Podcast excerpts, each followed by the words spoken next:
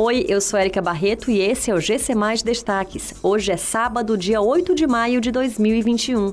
Câmara aprova projeto que facilita a distribuição de cestas básicas e acesso a auxílio funeral em Fortaleza. Estudo mostra que máscaras de algodão têm eficiência de 20% a 60%. Paulo Gustavo será enredo de escola de samba do Rio de Janeiro. A Câmara de Fortaleza aprovou por unanimidade o projeto de lei ordinária que trata da concessão de benefícios eventuais da política de assistência social na capital.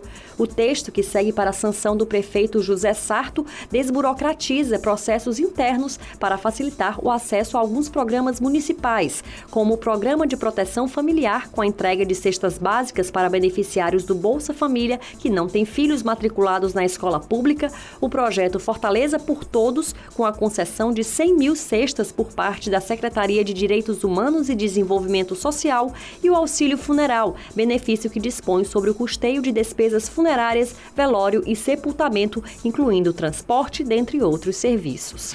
Um estudo conduzido por pesquisadores do Instituto de Física da USP e do Instituto de Pesquisas Energéticas e Nucleares constatou que as máscaras de algodão, as mais comumente usadas pela população na prevenção da Covid-19, têm eficácia de 20% a 60%. O estudo mediu a eficiência de filtração de aproximadamente 300 máscaras faciais de diferentes tecidos, máscaras cirúrgicas e as PFF2, que apresentaram a maior eficiência para todos os tamanhos de partículas em torno de 98% e foram consideradas como referência para avaliação de desempenho.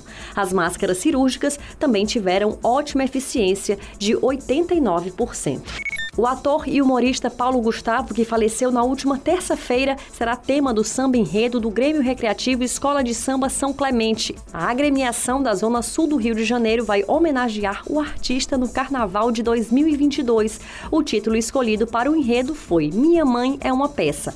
A escola de samba tinha outro enredo em mente, mas a morte do artista, que teve complicações relacionadas à Covid-19, fez com que tudo mudasse. A ideia surgiu depois que o presidente da São Clemente, Renato Renato Almeida Gomes teve uma conversa com o carnavalesco e comentarista de carnaval Milton Cunha. Essas e outras notícias você encontra em gcmais.com.br.